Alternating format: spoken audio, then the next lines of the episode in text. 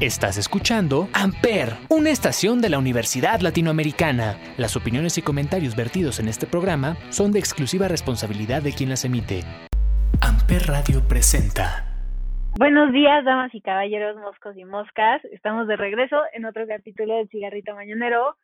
Y hoy vamos a hablar de un tema algo sensible, y por esa misma razón me acompaña la bellísima psicóloga, sexóloga, una amiga muy querida, Moscos y Moscas, Pupi Noriega. ¿Cómo estás el día de hoy?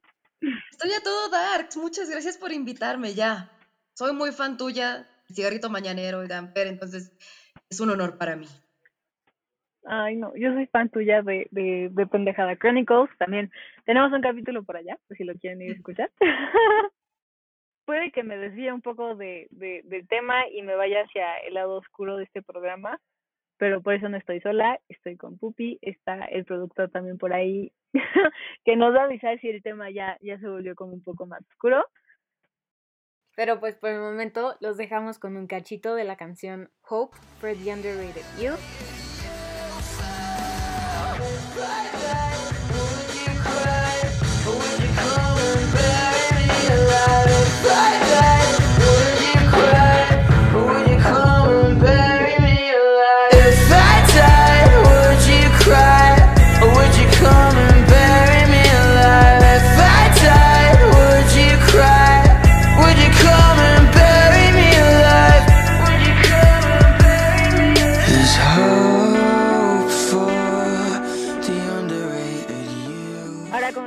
You. este tema es algo pesado y por más que me cueste hablar del tema, siento que es algo de lo que se debe hablar y que puede que al escucharlo le, le ayude a alguien. Entonces por eso, por eso vamos a hablar de, de este tema. Y hoy vamos a hablar de los intentos de suicidio o del suicidio en sí. Cuéntame tu, tu experiencia como, como psicóloga, como persona, como, como individuo con este tema. ¿Tú cómo la has pasado? Uy, mira, como psicóloga tengo un punto de vista como humano, que lo he intentado, o sea, he intentado suicidarme varias veces, afortunadamente no lo he logrado, gracias. es un tema que se debe de hablar, debe dejar de ser tabú, o sea, entre más platiquemos de ello, no es como 13 Reasons Why, que lo estábamos haciendo glamoroso o estábamos alentando al suicidio, al contrario hay cosas de las que no nos gusta hablar, por ejemplo, en este momento, de los testamentos, de los arreglos funerarios, de cosas que harías en caso de, por ejemplo, un secuestro. O sea, como hagan el rescate o no. Entonces, hablar de suicidio es prevención. Como experiencia, como psicóloga, te puedo decir que no es un tema de, tampoco es un tema de que nuestra salud mental dependa de alguien más pero sí es algo que se tiene que hablar para que tomes la decisión. O sea, el decidir arrebatarte la vida no es un acto cobarde como normalmente se puede llegar a decir. Entonces, no sé desde dónde quieres que empecemos a platicar. Pues desde ahí, o sea, justo te iba a decir que yo también lo, lo tenía notado, que muchas personas piensan que el suicidio es la forma fácil o, o la salida fácil de algo, cuando personalmente, en, en mi opinión, siento que es una de las cosas más difíciles, una de las decisiones más difíciles que puede tomar una persona, el, y que, o sea, lo que te lleva a, a como ese grado de desesperación, vamos a decirle, de neta ya no aguanto, ya no, o sea, ya no puedo estar aquí, ya no aguanto estar aquí, ya no aguanto mi vida, ya no aguanto mi entorno. Entonces sí, vamos a platicar un poquito de, como de lo que lleva a una persona a, a tomar una decisión tan, tan difícil. O sea, que, como qué factores son los que más te, te pueden afectar. Por supuesto. puede desde haber una, un trastorno mental en el cual todos los bioquímicos de tu cerebro te están dando una indicación. O sea, tú sabes por dentro que eres una persona que quiere salir adelante, que tiene cosas padres, o sea, como hablaban en el programa del duelo, tratas de racionalizar las cosas, tener el control, pero hay un momento en el que tu cuerpo no te permite, es como, dentro de mí está una persona que quiere hacer algo, pero estoy apachurrada en la cama. Entonces puede haber tanto trastornos físicos, también em, esquizofrenia, algún síndrome de estrés postraumático, pueden haber elementos, de verdad. Imagínate un solo día, solo día, Gaby, que, que sientes que tienes mucha tarea, que no has comido, tal vez tienes alguna enfermedad en el estómago, y empiezan a mandar mensajes, mensajes, mensajes, pasa algo muy feo, o incluso se muere tu personaje favorito en, tu serie, abruma, y sientes que ese día ya es para ti como lo peor. Imagínate que constantemente estás recibiendo estos estímulos de, ¿sabes qué? Mi vida es, un, es una carga.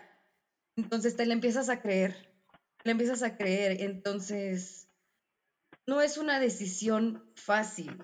O sea, están los factores económicos, que honestamente, o sea, sí, está padrísimo decir, hay que salir adelante y échale ganas y hay muchas cosas por las que vale la pena, pero de echarle ánimos y aplausos no se vive.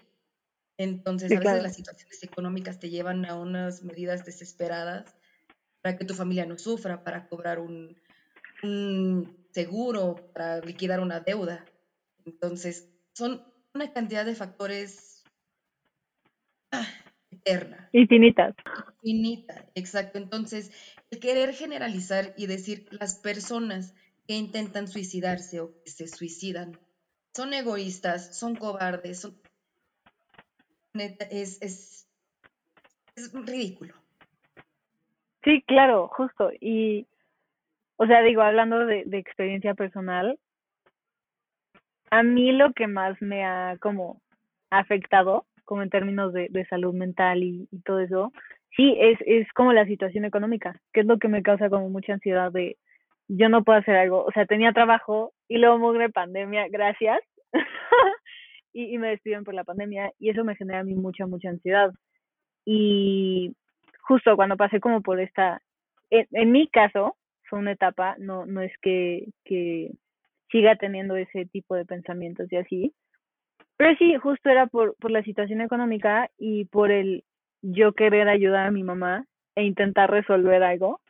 Ese fue como mi, mi razonamiento y como mi razón como, como para, para que ocurrieran este tipo de pensamientos.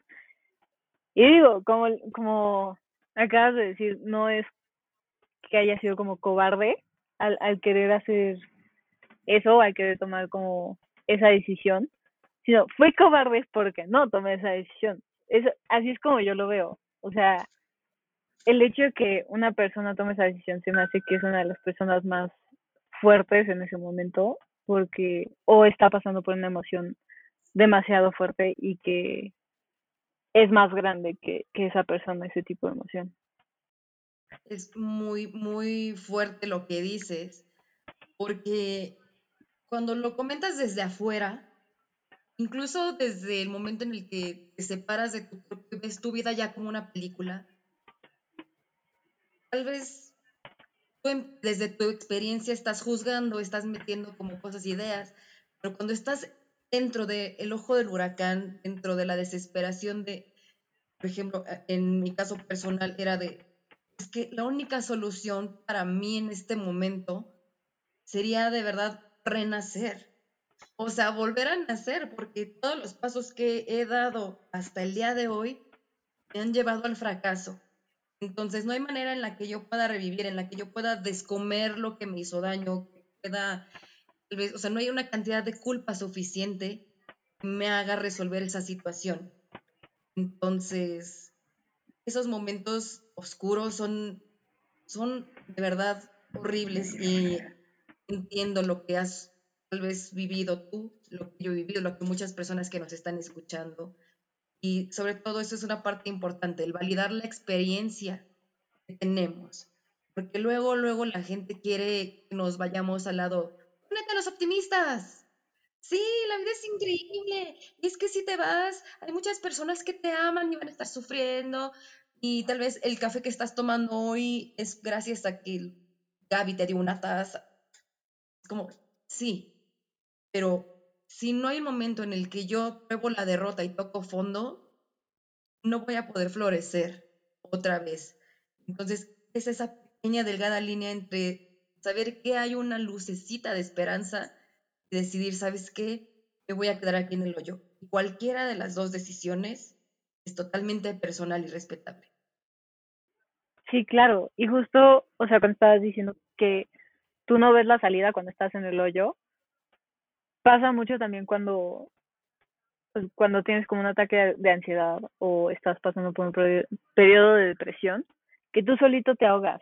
O sea, no no tomas en consideración todo lo lo bueno que has pasado en la vida, todo lo bueno que has hecho, todo, como que se anula eh, y tu mente como que se, se autodestruye y te dicen, no, eres un fracaso, no has hecho tal, tal y tal y tal cosa, o fracasaste en X, Y y Z, y borra de tu mente todo lo bueno, todo lo que has logrado, todo lo que has llegado a hacer, a toda la gente a la que has podido ayudar, tu, tu mente completamente lo borra. Y creo que esa es una herramienta muy, muy fuerte que a mí últimamente me ha ayudado.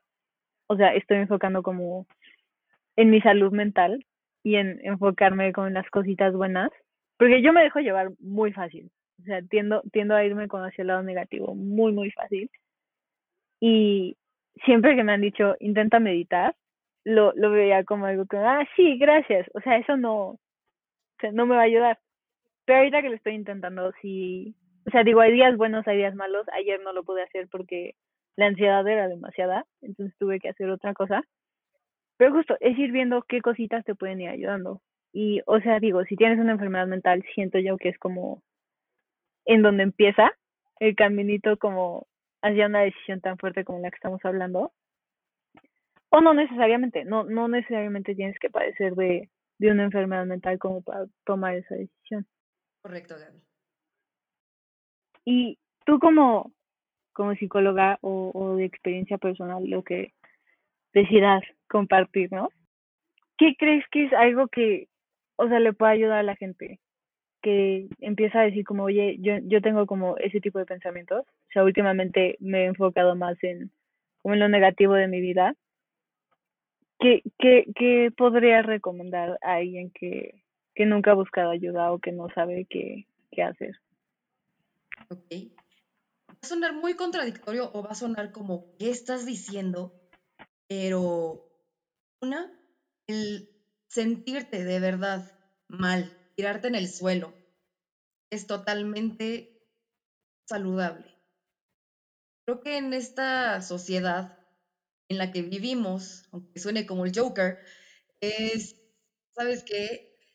Estamos en la meritocracia, estamos en, es un intercolegial de baile y todo tiene que ser feliz, todo tiene que estar perfecto, sobre todo el, el flexing ahorita en redes sociales, más en pandemia.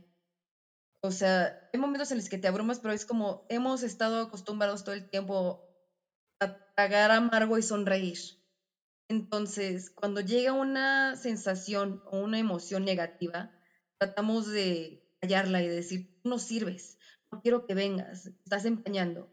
O sea, todas las emociones negativas tienen una razón. O sea, desde que te están pasando tus límites, desde que algo huele a peligro, como la canción, y tu vida está en riesgo, desde que algo te enoja porque sabes que ya no te está funcionando. La tristeza te está diciendo, sabes que hay algo que en este momento duele, duele, está mal. Y vamos a autorregularnos, vamos a protegernos, vamos a sentir todo esto. Porque si no, es como poner una pelota bajo del agua en una alberca o esconder las cenizas o la pintura abajo de un tapete. Sabes que en cualquier momento va a salir, en el momento menos indicado. Justo, me quedé mucho eh, eh, bueno, con la idea de la semana pasada del duelo, de que justo cuando tomaba era cuando salía lo que estaba sintiendo por su mamá. Entonces, eso pasa, que estás como, ah, ¿sabes qué? Voy a tomar, voy a tomar, voy a tomar de repente empiezas a hablar de lo que te pasó hace tres años, cosas así. También está bien. Cuando dicen es que estás mal copiando, es que la sociedad no nos está dando opciones para poder sacar lo que estamos sintiendo. Siempre es como, no, hombre, sal adelante, sonríe. No, y, y muchas veces lo hacemos porque si nos, o sea, queremos mucho a las personas y no las queremos ver sufrir, pero el sufrir es necesario.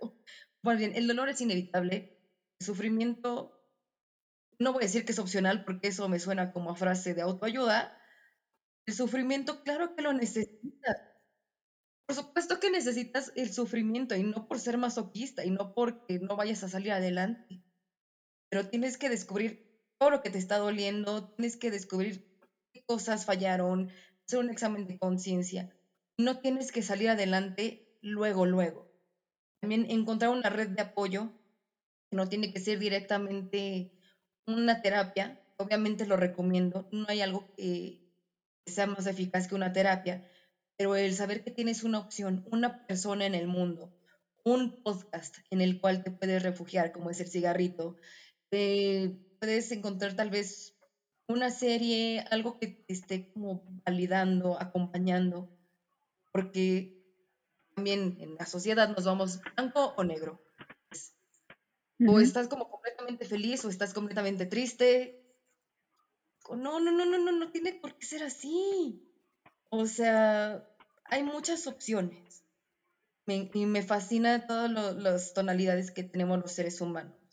Incluso si en algún momento la decisión mejor para ti es arrebatar tu propia vida de este plano existencial, es respetable. O sea, tú sabrás cuál es tu camino.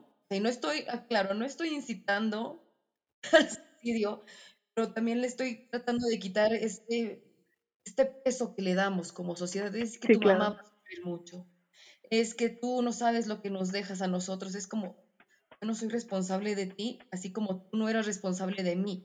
Porque igual cuando alguien se va, es, es que no, no supe si, le estaba pasando algo, si yo pude hacer algo. Entonces, e, es, es complicado, pero igual el tomar una decisión así respetable. Entonces, vivan sus emociones un día a la vez. Hoy, Gaby, hoy puede ser el peor día de tu vida, pero mañana lo puedes vivir de otra manera. Y si no sales en tres semanas porque sigue doliendo, ¿quién te está correteando? Nada. Justo, justo. Todo eso de, de el tema de duelo digo, no, no es un tema extraño para mí, es algo muy, muy familiar con el que he trabajado durante mucho tiempo. Pero me acuerdo que en secundaria, creo, como dos, tres años después de que falleció mi papá, yo siempre me ponía como triste en esa fecha. Y una amiga, bueno, amiga entre comillas, me, me vio triste y en lugar de decirme como aquí estoy, todo va a estar bien, todo va a pasar, no sé qué, lo que quieras, me dijo como ya supéralo, ¿no? O sea, como que ya, ya pasó. Y yo así de gracias, gracias, gracias por demostrarme que, que no cuento contigo. Y justo eso es algo que me marcó mucho. Y ahora cuando mis amigos pasan por algo como traumático o les pasa algo negativo, siempre les digo, güey, o sea, se vale no estar bien se vale decir, me siento del asco y necesito un abrazo. Es más que válido. O sea, el buscar ayuda, como dijiste, la terapia es una muy, muy buena opción o lo que tú necesites. En, en mi caso es como la atracción física es, es lo que más me ayuda a mí. Entonces sí, yo sí soy de esas personas de alguien me puede dar un abrazo, por favor. Pero sí, el, el buscar ayuda, el como dijiste, nadie te está correteando, cada quien tiene su, su tiempo de duelo, cada quien lo razona y lo procesa como se le pegue la gana. Y justo, o sea, todo mi mes de, de cumpleaños, todo un mes, todo un mes estuve en el hoyo, así de, ya no, ya no puedo, neta no, no puedo. Y no, no sabía por qué, no, sigo sin saber como por qué me dio como ese bajón todo el mes, pero justo, o sea, tomé la decisión de voy a hacer un podcast, me voy a refugiar en mi podcast y voy a hablar de, todo esto que me está pasando porque yo necesito oírlo. O sea, si, si me escuchan dos, tres personas, no importa. Si, si les puedo ayudar esas dos o tres personas a darse cuenta que el duelo de un amigo suyo es completamente válido y que ellos pueden estar ahí diciendo, te puedo dar un abrazo el momento que quieras y eso puede ayudar muchísimo a una persona. Esa fue la decisión que yo tomé y como dijiste, puedes estar en el hoyo tres semanas, un mes, tres años, pero tú decides cuándo como darle un giro nuevo o, o enfocarte en otra cosa o pensar cinco minutos en, en la serie que estás viendo y poco a poco, o sea, no, no es de un día a otro, sino que poco a poco puedes ir mejorando ese tipo de pensamientos. Me encanta. Además, ¿sabes qué? Justo en esta parte del blanco y negro está únicamente, ponen atención en el evento o lo que nos pasó, por lo cual estamos en un momento triste y el salir adelante. Entonces, nadie te dice lo que pasa cuando estás a las 3 de la mañana dando vueltas y pensando, pensando, pensando y sintiéndote mal. Entonces, el apoyo que damos a veces no es necesariamente estar pegado a las personas a las 3 de la mañana, pero al menos que sepan que estás ahí. Al menos saber, ¿sabes qué? Este programa que me recomendaron habla de este tema, entonces, ok, me voy a sentir mal, pero al menos ya escuché que hay una línea de ayuda, que hay personas que al otro lado del mundo, mientras, mientras usted duerme, mientras la gente que está en mi uso horario está dormida, pero al menos pueden escucharme, o hay, gente, hay chats, hay foros, hay una cantidad de, de herramientas increíbles, porque lamentablemente la tasa de suicidios, o sea, es algo real, va aumentando cada vez más. Y con el tema del bicho que actualmente, gracias por no comer una quesadilla en vez de una sopa de vampiro. Digo, no comiste una quesadilla en vez de una sopa. Sí, sí, sí. O sea, va en aumento y no sé qué va a pasar de nosotros. Aquí y ahora. Creo que nadie, ¿no? O sea, eso es como lo más, como que lo que más da cosa, porque nadie sabe qué va a pasar en, en tres meses, en un año. Es como lo que más me da ansiedad.